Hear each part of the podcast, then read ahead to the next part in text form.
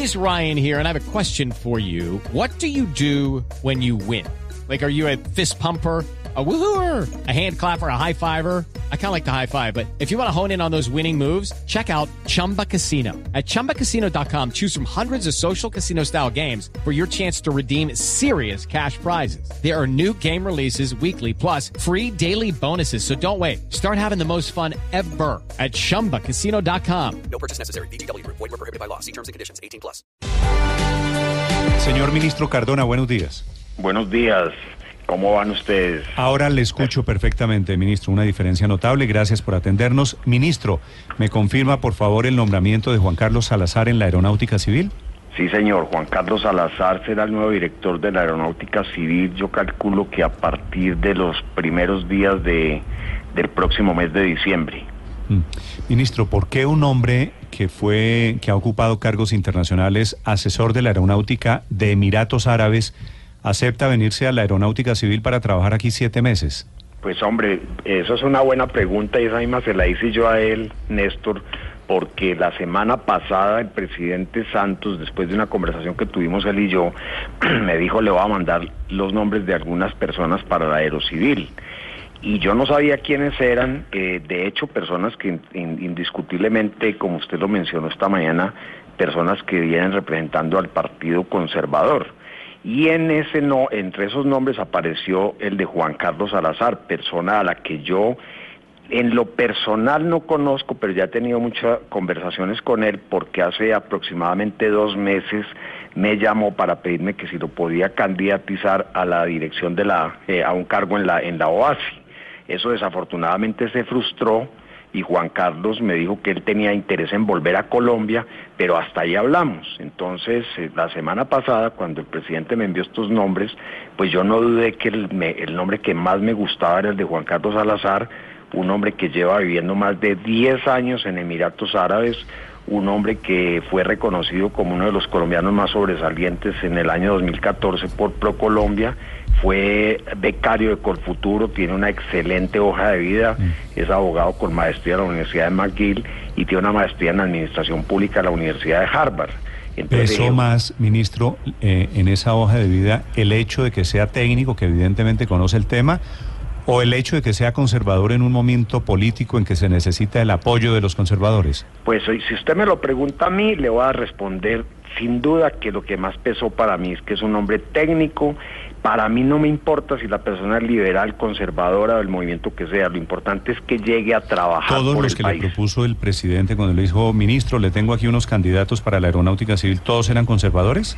Eh, sí, indudablemente, pero es que yo con los otros ni siquiera pude hablar porque otro señor que me recomendaron estaba, tengo entendido que en Río Hacha es un hombre, un piloto con muchísima experiencia, pero me dijo que no podía venir a Bogotá sino hasta ahora, creo que hasta el 10 de, no- de noviembre. Entonces yo definitivamente opté por llamar a Juan Carlos, le oficialicé el cargo y Juan Carlos me dijo voy para Bogotá y le dije, Juan Carlos, no se le olvide que esto dura apenas 8 o 10 meses. Me dijo, no, yo quiero volver a mi país y quiero ser director de la aviación civil en Colombia y ojalá que la llegada de Juan Carlos sea muy bien recibida y espero que la labor sea tan buena que espero que el próximo presidente de la República lo deje ahí siquiera por 5 o 10 años más, que es lo que necesita la aeronáutica. Ah, pero civil. tiene usted, le tiene confianza al nombramiento, ¿no? Sin duda, sin duda, Néstor, le tengo absolutamente toda la confianza, lo he referenciado y hasta el día de hoy absolutamente nadie me ha hablado mal de él.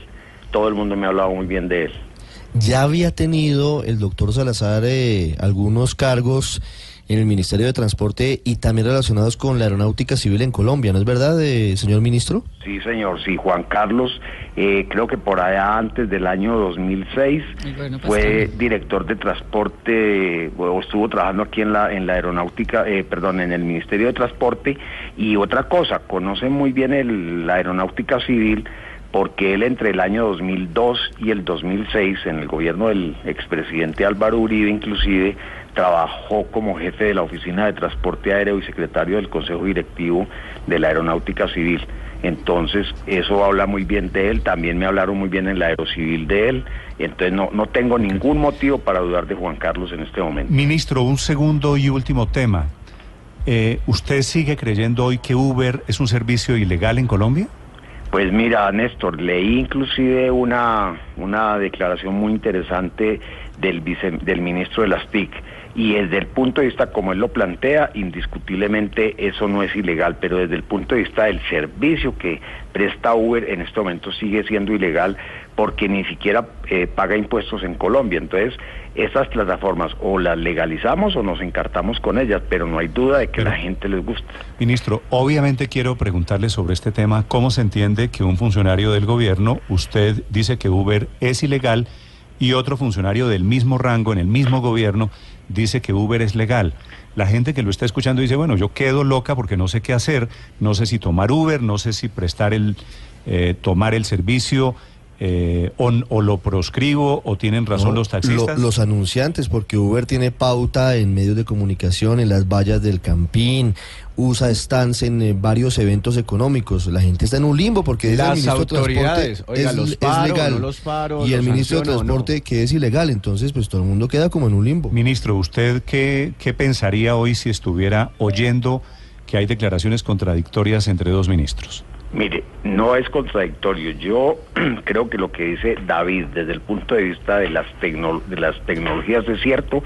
Y si ustedes me escucharon a mí la semana pasada, yo dije en unas declaraciones que di a algunos medios, dije que nos tenemos que poner a la par con las nuevas tecnologías. Yo nunca he dicho que no, que nosotros no podamos estar a la par con las nuevas tecnologías. Y le he dicho inclusive a los señores taxistas y especialmente a los de Bogotá, que son los que están ya metidos en ese proceso, que se pongan a la par, que empiecen a entrar en las nuevas tecnologías, porque si seguimos como vamos, esto nos va a fregar es absolutamente a todos. Entonces, de Uber desde el punto de vista del servicio que está prestando es ilegal, no paga impuestos, no está inscrito, no tiene, no funciona como debe funcionar. Desde el punto de vista como lo plantea David Luna, es una aplicación legal como la es Airbnb y otra serie de aplicaciones. Lo que nos falta en Colombia es aprender a legalizar todas estas cosas de la mejor manera posible. Pero ministro, ¿usted no ve una contradicción? Es decir, que la aplicación es legal, pero el servicio es ilegal. Eso deja a la gente en ese escenario de incertidumbre, de limbo, de no saber para dónde coger. Pues yo creo, Néstor, que usted está entendiendo también lo que yo le estoy diciendo. O sea, Airbnb es una aplicación que también es legal, pero lógicamente no está inscrito en el sector hotelero. Y todos los que tienen hoteles se preocupan porque existe Airbnb. Pero igualmente, ya me decía en estos días mi, mi buen amigo Diego Molano, que fue ministro de las comunicaciones también, de las TIC, me decía, mire, debe venir en camino en el futuro una aplicación que va a ser Uber Carga. Uber Carga ya existe en el mundo entero. Y la pregunta es, ¿estamos preparados los colombianos para Uber Carga? Entonces, si no, no, si no preparamos el país para estas cosas, esto va a ser una eterna pelea para toda Colombia que no nos va a llevar a ninguna parte. El ministro Molano entendió era el tema después de ser ministro de Comunicaciones, ¿no? Cuando fue ministro no hizo absolutamente nada y ahora es genio del tema. No sé... Esta es la inteligencia, la inteligencia. Será- ese ha sido el gran reto de los ministros desde. Molano, sí, que ninguno Pues- ha sido capaz de solucionar. Todos saben la alineación después de que termina el partido. Aquí sí viene Uber Carga, claro que va a venir Uber Carga, pero va a llegar a este estado de incertidumbre en donde nos, nadie entiende lo que está pasando con Uber, ministro. Pues hombre, desafortunadamente nadie entiende lo que está pasando con Uber y yo antes de que el ministro Luna hablara de estos temas, ya había hablado en algunos medios de que mi sugerencia es que nos pongamos todos a la, a la par con esto. De hecho, recibí algunas críticas de algunos sectores de los taxistas, pero le, le hago una, una última reflexión, Néstor. Si todos los taxistas de Bogotá y de Colombia tuvieran un celular y una aplicación como las que tiene Uber, eso es demasiado sencillo, donde la persona pueda pedir un taxi a través de un servicio de esos eh, virtuales, yo estoy absolutamente seguro que la gente no es que quiera preferir Uber, sino que lo que la gente quiere preferir es seguridad. Y esa vaina genera seguridad, a pesar de que los promotores anti-Uber también dicen que en Uber se han presentado situaciones de, de inseguridad, pero esas son absolutamente mínimas y esperemos que nos pongamos las pilas todos, porque si no, Pero- aquí nos vamos a moler todos después. Ministro, ya que usted menciona recomendaciones a los taxistas, usted me imagino que se ha reunido con ellos y ustedes les le pregunto, ministro, usted les ha dicho por qué no arreglan los problemas que ve la gente. ¿Cuáles son los problemas, ministro, que ha detectado el gobierno del servicio de taxi? Pues mire, Néstor, ese problema, según me dice el viceministro de Transporte, que entre otras cosas ha sido un crítico permanente de Uber, y yo le he dicho, miremos eso con más tranquilidad.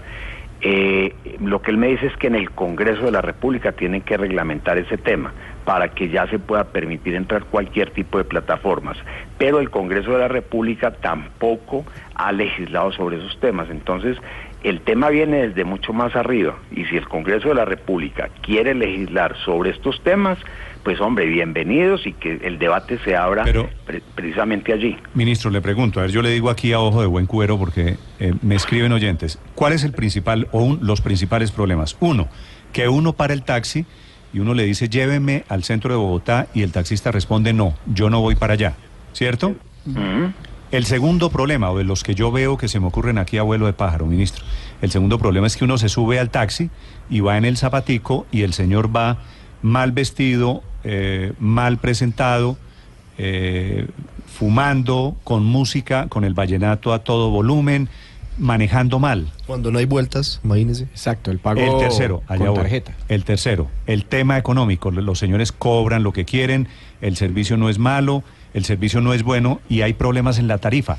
Estos problemas y muchos más que podría seguir enumerando no se pueden arreglar a través de una reglamentación gobierno taxistas.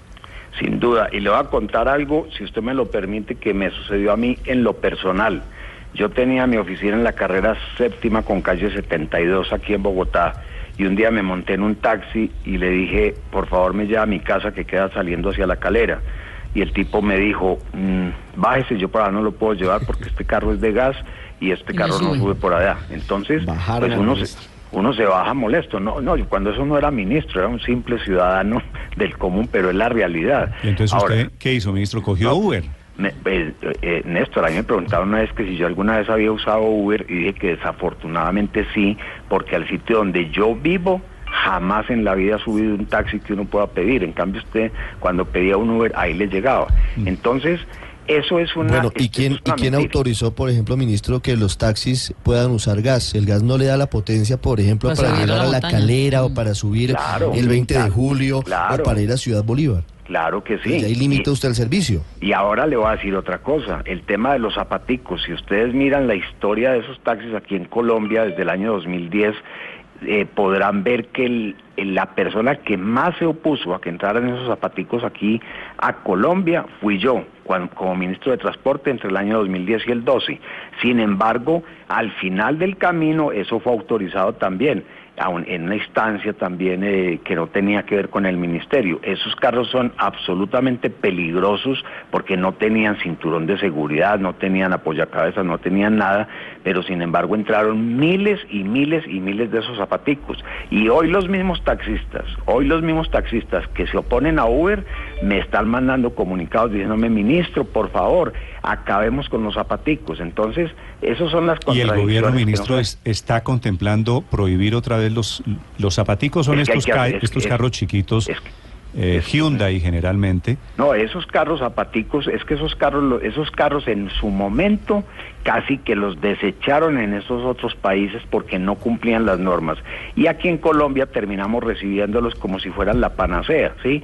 Entonces, esas son las cosas que también en este país tenemos que organizar. De hecho, eso ya está reglamentado. Aquí los carros ya tienen que tener cinturón de seguridad, tienen que tener apoyacabezas, un montón de cosas. Esos carros no tenían ni siquiera airbag. Y mire cuánta gente ha fallecido en Colombia por culpa No, de yo andar estoy, en esos yo tales de zapaticos. acuerdo ¿Quién los con usted eso es un atropello. Ministro, pero usted está pensando volver a la prohibición de los zapaticos, volver a carros decentes? Pues es que, Néstor, creo que esos carros ya están prohibidos totalmente y no se puede entrar carros aquí ya sin cinturones, sin apoyacabezas y sin airbag. Que eso fue una vagabundería haber permitido entrar esos carros en esa época y tuvimos debates en el Congreso de la Pero República. ¿quién, ¿quién los permitió, ministro? Pues tengo entendido que eso fue permitido a partir de una de un proyecto o alguna cosa que se presentó en A el un congresista. Congreso, No. donde yo ¿Quién tenía, ¿Quién tenía interés en los zapaticos? No, no tengo ni Pues yo, idea. yo le voy a decir, ministro, un señor que era el dueño de Hyundai en Colombia. Usted y yo sabemos cómo se llama el señor que tenía una inmensa capacidad de lobby y que sacó adelante, hizo el negocio del siglo porque se dedicó a vender esos zapaticos y se volvieron Y multimillonarios. tenía alguien en el Congreso que le gestionó la ley. Tenía mucha gente en el Congreso que, que le Pues, hizo la vuelta. Ese es un tema que valdría la pena que se averiguara a fondo porque es más, vi un, programa en una en la cadena de televisión eh, socia de ustedes en Caracol donde presentaron todas las tragedias que se han presentado en Colombia con esos zapaticos, cuántas personas han muerto por culpa de esos carros, porque los han atropellado por mil cosas. Y, y, y, y no pasa nada, o sea, es que es que en este país a veces se nos olvidan las cosas y no no cumplimos las normas como se deben de cumplir, ¿sí? Mm. ¿Cómo titulo esta noticia, ministro? Mi- ministro de Transporte anuncia fin de los zapaticos.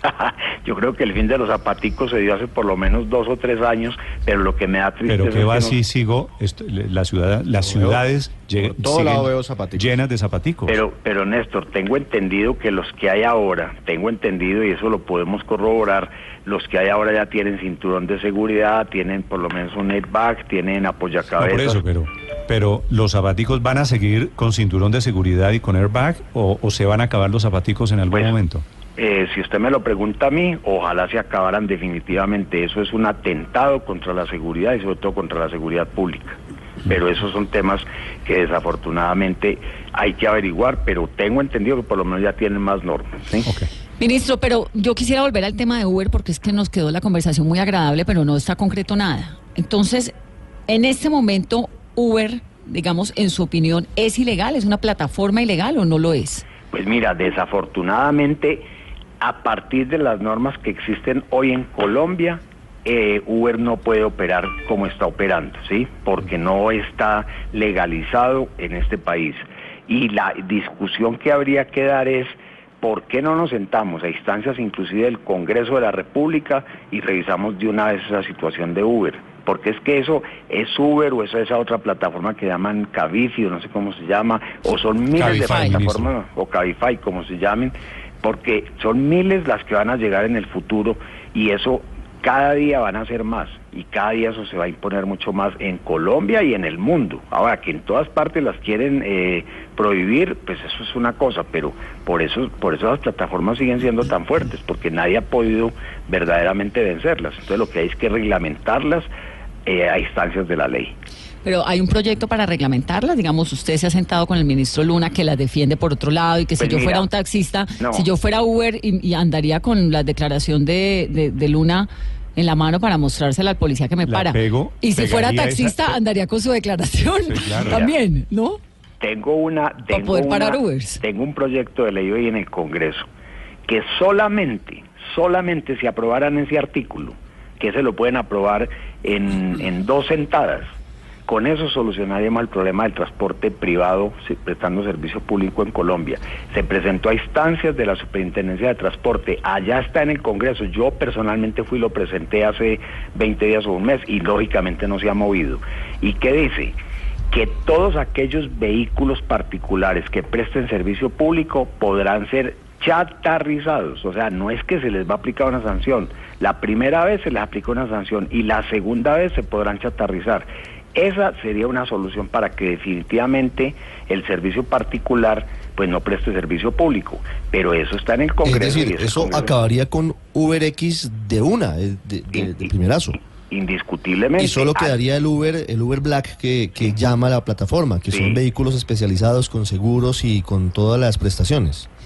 Indudablemente, y ahí está en el Congreso, no les puedo decir qué proyecto de ley ni qué número es, pero ustedes lo pueden averiguar fácilmente y ahí dice, uno de los artículos dice, todos aquellos vehículos particulares que presten servicio público podrán ser chatarrizados sin más vueltas y sin echar más cuentos, ni es U- si es Uber o si es otra plataforma. Vehículos particulares no pueden prestar servicio público y punto, y eso sí, en el mundo entero siempre estará prohibido. Ministro, gracias. Feliz día. Bueno, hasta luego, que les va muy bien. 9 Chao. de la mañana, 58 minutos.